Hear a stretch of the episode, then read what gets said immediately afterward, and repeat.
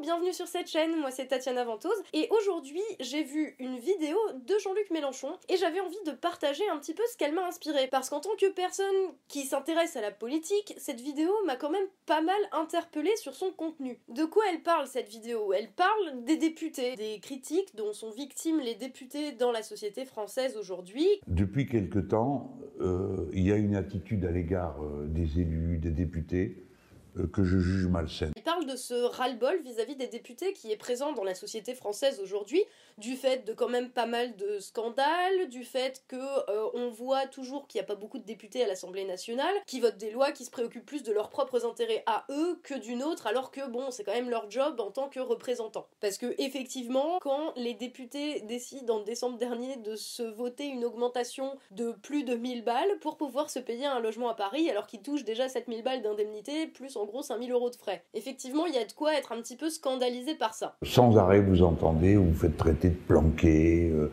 je lis plein de, de, de phrases qui sont euh, dures, qui disent euh, il y en a assez de ces gens que nous, nous allons payer grassement. Alors dans cette phrase, il y a quand même deux idées.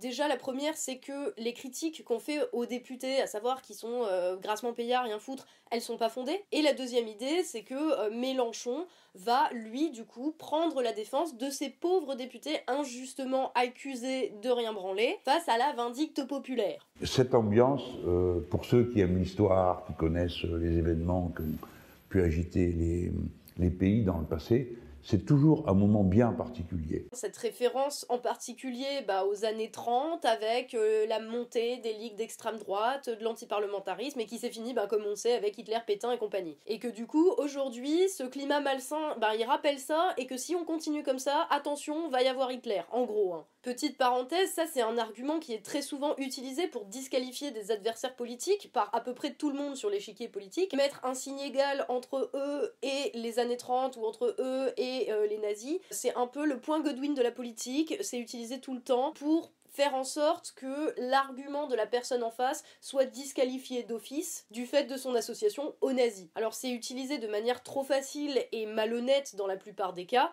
euh, mais il faut admettre que ça fait toujours son petit effet. Hein. Voilà, parenthèse fermée, c'était juste pour expliquer pourquoi euh, cette phrase sous-entend que attention, la critique euh, des institutions, la critique des députés, des parlementaires, c'est toujours dangereux pour la démocratie. Et toute son argumentation par la suite va être quand même basée là-dessus, sur le fait que c'est mal et malsain et qu'il ne faut surtout pas toucher euh, aux députés. Euh, les riches, les puissants, les importants, eux, vous entendez pas parler d'eux ni du fait qu'on les engraisse du matin au soir. On ne dit pas qui est le vrai ennemi, on fait croire que c'est les députés, alors qu'en fait les députés c'est juste des victimes et des martyrs. non, chez la plupart des gens qui critiquent les députés parce qu'ils sont payés à rien foutre, il y a quand même beaucoup de gens qui sont conscients que les gros patrons des multinationales sont pas exactement les gentils dans l'affaire non plus. Et qu'en plus, ce qui est reproché aux députés dans ce climat malsain du moment, c'est leurs accointances avec ce monde-là, c'est leurs amitiés avec le monde de la finance, avec le monde des banques, avec le monde des multinationales et des lobbies. C'est justement le manque de séparation entre les deux mondes-là qui pose problème pas euh, le fait qu'on pense que c'est les députés et pas les autres. Il y a quand même pas mal de députés qui font partie de cette catégorie de la population, et puis que c'est quand même eux qui votent les lois et qui les favorisent. Il y a un focus toujours sur les parlementaires et souvent après les fonctionnaires. Déjà, les députés, c'est pas des fonctionnaires. Les fonctionnaires, c'est les gens qui font fonctionner l'État, c'est les gens qui tiennent les murs, c'est les gens qui bossent dans les hôpitaux, dans les écoles, euh, dans les bureaux de poste, euh, aussi dans les administrations. Et la plupart des fonctionnaires n'ont rien à voir avec ce monde-là. C'est des gens qui font tourner le pays, c'est tout. Quelqu'un qui qui bosse à la poste, tu lui dis t'es dans le même sac que les députés, mais enfin je pense que ça lui fait pas plaisir en fait. Donc déjà ça c'est la première chose, tu peux pas associer les deux.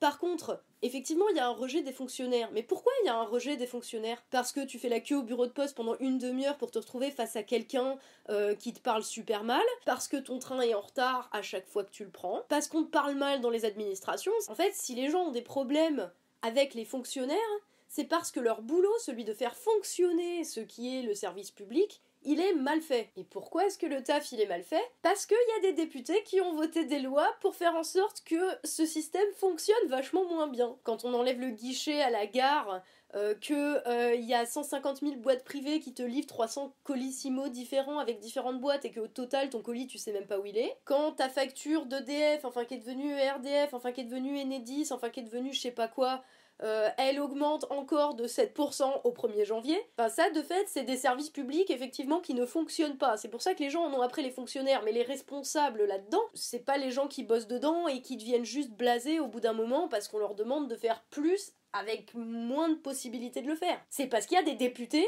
qui ont voté des lois pour que ça, ça arrive aussi. Et du coup, bah, au bout d'un moment, ils deviennent blasés et ils ont plus rien à foutre. Et du coup, ils te parlent mal au guichet. Mais il y a des gens qui sont plus responsables que d'autres, si tu veux. Et les plus responsables, c'est quand même les mecs à la tête de l'État qui prennent les décisions et ceux qui les votent. Et ceux qui les votent, c'est qui?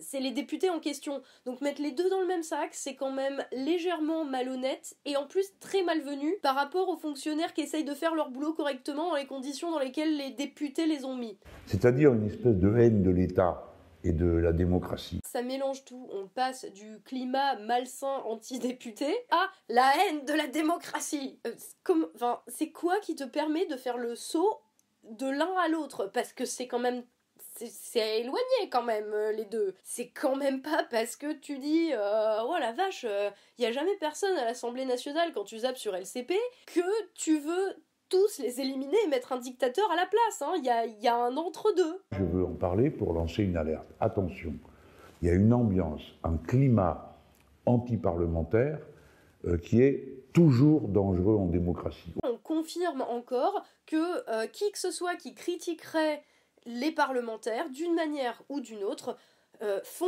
le jeu des antidémocrates. Et puis vous avez cette bouillie là, nauséabonde, euh, d'attaques incessantes. Je trouve l'utilisation de ces mots très limite parce que ce qu'il qualifie de bouillie nauséabonde, c'est quand même le ressenti de beaucoup de gens dans ce pays, de ce peuple dont Mélenchon se réclame quand même souvent je comprends l'idée là, hein. il dit euh, non mais le système il est pourri mais c'est pas nous en tant que personne. Il y a quand même un moment où certaines personnes sont plus responsables de la façon dont fonctionne le système que d'autres.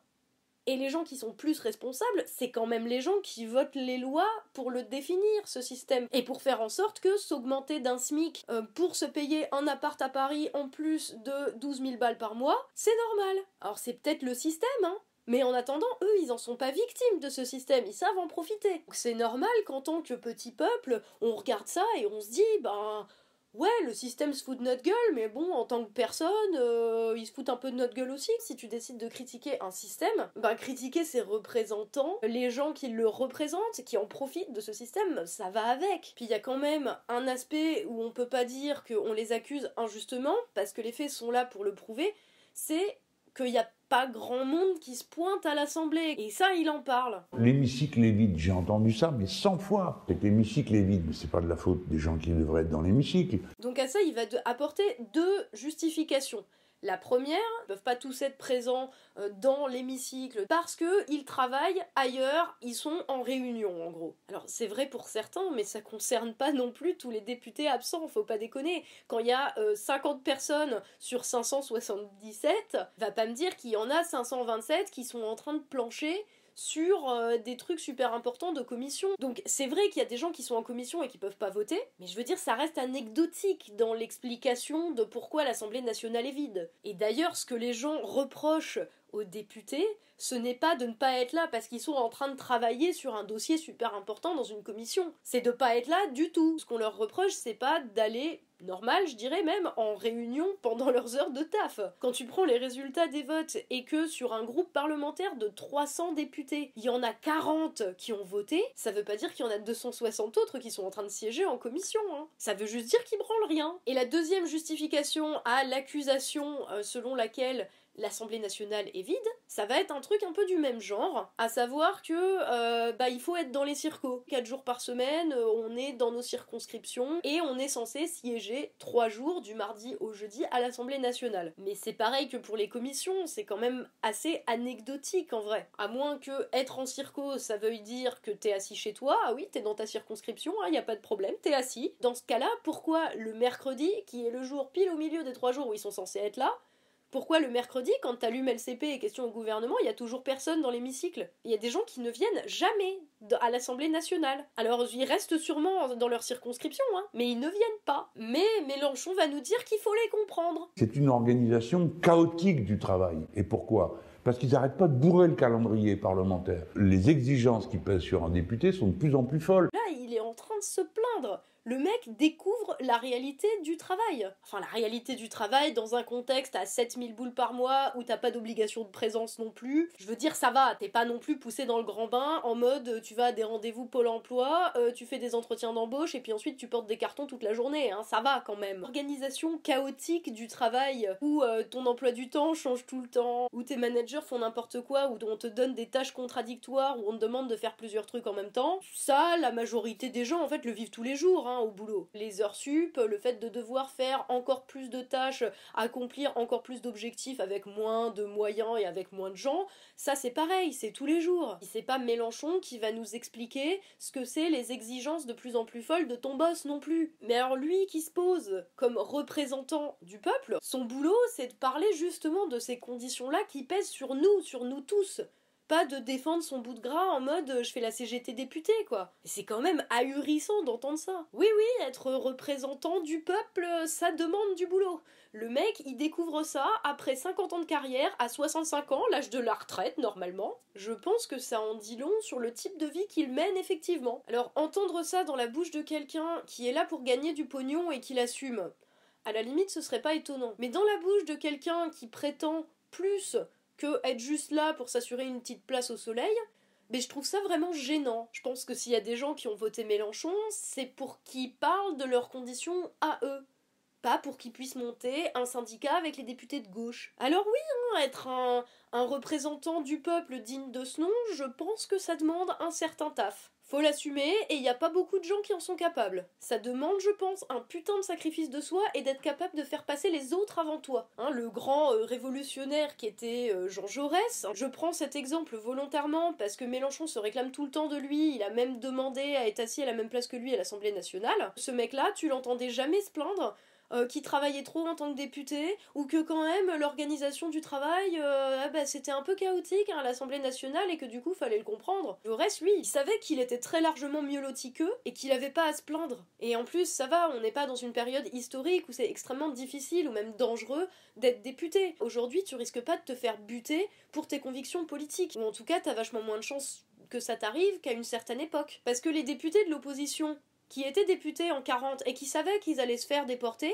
eh ben ils croyaient tellement à la République, ils croyaient tellement à la démocratie, qu'ils sont restés jusqu'au bout en sachant tout à fait que ça allait être les premiers à partir. Et ils sont pas allés se plaindre que ah bah les gars il faut nous comprendre, ils ont été des représentants dignes des gens qui les avaient élus. Et Jaurès c'est pareil, Jaurès fait partie de ces gens qui savaient qu'ils mettaient sa vie en danger euh, en faisant ce qu'il faisait, à savoir être représentant de gens qui souffraient bien plus que lui, et il l'a payé de sa vie, et il savait très bien qu'il risquait de se faire buter, mais il l'a fait quand même parce qu'il y croyait. À mon avis, Jaurès, il se plaignait pas de devoir avoir des réunions après 20h30. Et le problème avec Mélenchon, c'est même pas qu'il soit là à dire euh, finalement des choses qui nous paraissent même plus choquantes d'être là pour sa petite personne en tant que député, c'est même pas très étonnant. J'ai même l'impression que c'est plutôt la norme aujourd'hui.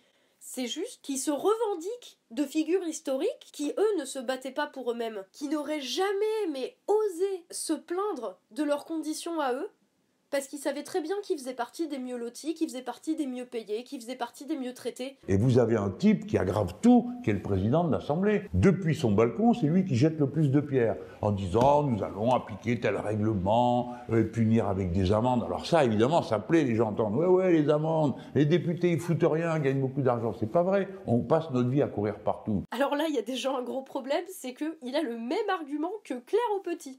Claire au Petit, si, si, vous la connaissez, c'est la députée En qui avait dit que euh, si on venait pleurer pour 5 euros d'APL, mais qu'est-ce qu'on allait faire de notre vie, et qui est classée comme l'avant-dernière personne en termes de présence euh, au Parlement. C'est-à-dire qu'elle vient vraiment, vraiment pas souvent. Il n'y a qu'une personne sur les 577 qui vient moins souvent qu'elle à l'Assemblée nationale. Quand vous avez un président de, l'Assemblée nationale qui euh, n'arrête pas d'aller dans les médias en disant que les députés ne travaillent pas, qu'il faut leur, envoyer, leur enlever jusqu'à 4000 et quelques euros. C'est inadmissible. C'est une faute politique extrêmement grave. Alors Claire au Petit, c'est un petit peu comme Nadine Morano ou Manuel Valls. Hein. Si t'es d'accord avec ce qu'elle dit, pose-toi des questions. Mon trêve de plaisanterie sur la question en elle-même, celle qui soulève dans cet extrait, t'as juste envie de lui dire, mais dans n'importe quel boulot, il y a des règlements. Dans n'importe quel boulot, si tu viens pas au taf et que t'as pas de raison valable, ben, t'es pas payé, t'es mis à pied, voire t'es viré. Hein, ça c'est ça c'est comme ça que ça se passe dans la réalité réelle du monde réel. J'ai envie de demander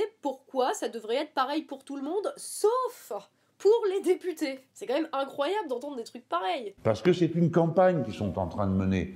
Quand l'autre, le président Macron, va surgir et en vous disant je vous propose par référendum de supprimer 200 députés, vous allez avoir plein de gens qui vont dire oui, 200 feignants de moins. Ah, donc voilà, c'est un plan pour discréditer tous les députés auprès de nous les gens et qu'on accepte plus facilement qu'on diminue le nombre de députés dans le pays. Je le rassure, hein, on n'a pas eu besoin d'un plan de com gouvernemental. Hein. Qu'il y a plein de députés payés à rien foutre, on le savait déjà avant. Il n'y a pas besoin de François de Rugy, t'inquiète. Ce qui lui pose problème dans tout ça, et ce qu'il ne dit pas, et qu'il pourrait dire en plus, parce que ce serait totalement recevable, c'est que si on diminue le nombre de députés, bah ça sera forcément moins facile pour les petits candidats euh, pour ceux qui n'ont pas euh, des grosses machines électorales plein de pognon et euh, qui doivent présenter des candidats ben, pas trop connus dans la sphère politique, ça sera plus difficile pour eux d'obtenir des députés. Au-delà du fait que ça va lui être défavorable à lui, ça risque effectivement de créer moins de pluralisme encore à l'Assemblée nationale. Et c'est pas comme si on était en surstock hein, de pluralisme à l'Assemblée nationale. Parce que moins de 10 députés pour un parti comme le FN qui a fait plus de 20%, bah je suis désolée, c'est pas normal. Et de la même manière que 17 députés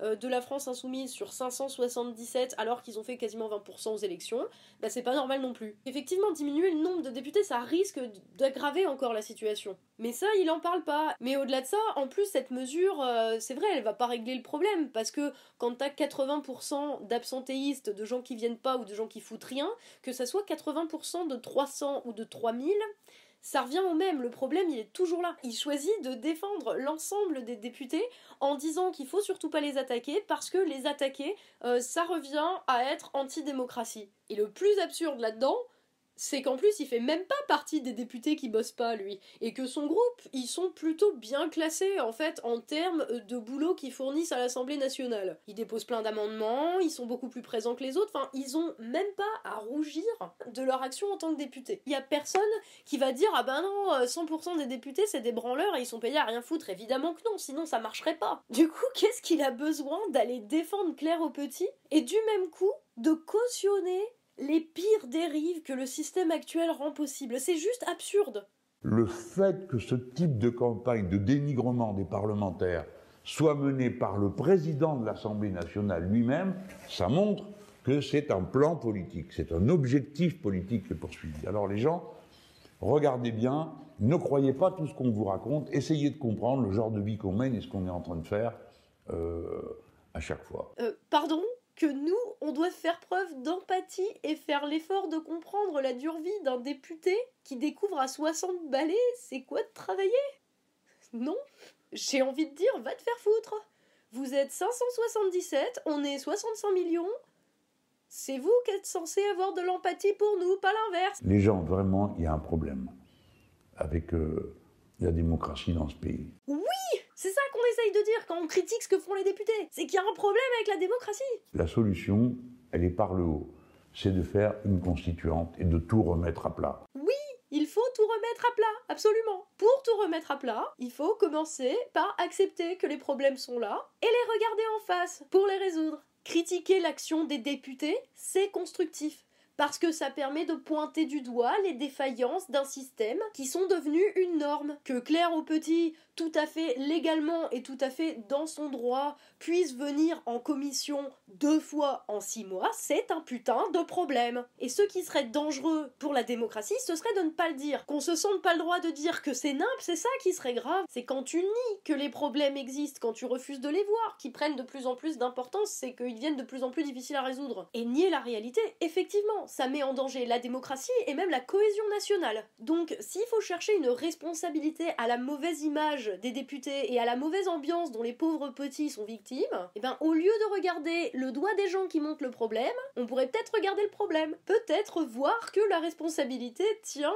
à ce que font les députés parce que le système les y autorise. C'est marrant parce que euh, aux dernières élections présidentielles, il y avait un mec, il parlait de dégagisme. C'est euh, le sentiment de ras-le-bol dans toute la population, cette colère qui monte et qui dit qu'il y en a marre euh, des parasites de la société, et cette colère elle monte tellement que ça finit par les faire tous dégager, tous les foutre dehors. Et ce mec-là, il avait même écrit des bouquins là-dessus, dont un qui s'appelait Qu'ils s'en aillent tous. Ce mec, il s'appelait Jean-Luc Mélenchon.